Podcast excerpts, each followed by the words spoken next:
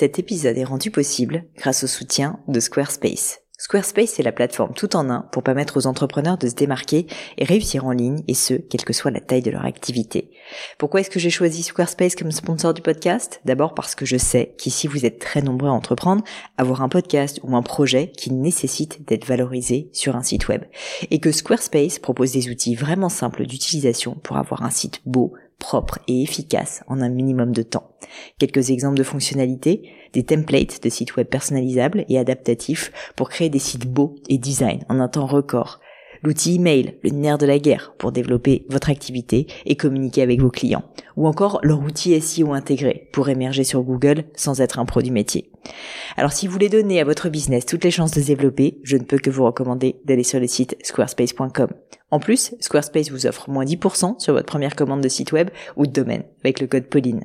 N'hésitez pas et rendez-vous sur squarespace.com, code Pauline.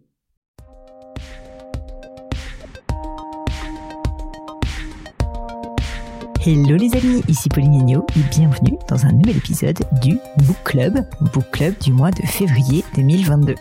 Alors avant qu'on commence, j'ai une question pour vous. Est-ce que vous aimez la science-fiction?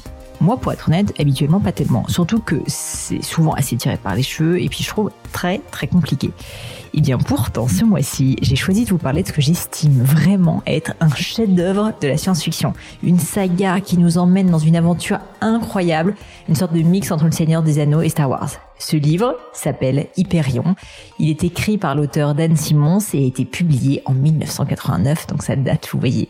C'est un livre qui appartient au genre de ce qu'on appelle les space opéras et je trouve que déjà tout est dans le titre. Ce roman, c'est le premier volume en fait d'un cycle qui est composé de quatre livres Hyperion, la chute d'Hyperion, Endymion et l'éveil d'Endymion. Je ne vous dis pas tout de suite de lire les quatre, mais à mon avis, si vous commencez le premier, vous n'allez pas pouvoir lâcher les trois autres tomes et vous m'en remercierez. Comment vous expliquer l'histoire? C'est tellement dense, c'est tellement prenant.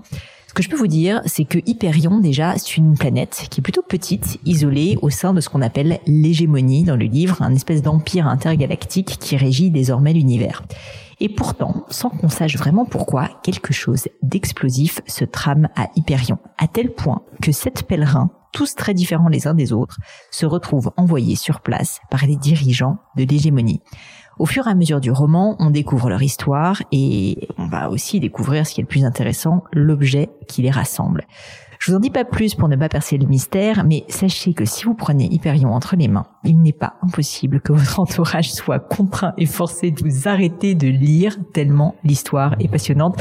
En tout cas, c'était mon cas. Je me réveillais littéralement au milieu de la nuit en reprenant le livre parce que je n'avais plus envie de le lâcher.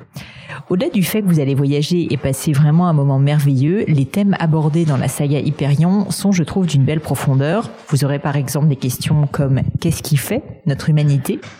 Quelle attitude adopter face à la douleur? Quel est le pouvoir réel des mots Où chercher Dieu Et bien d'autres réflexions sur la nature profonde de l'homme.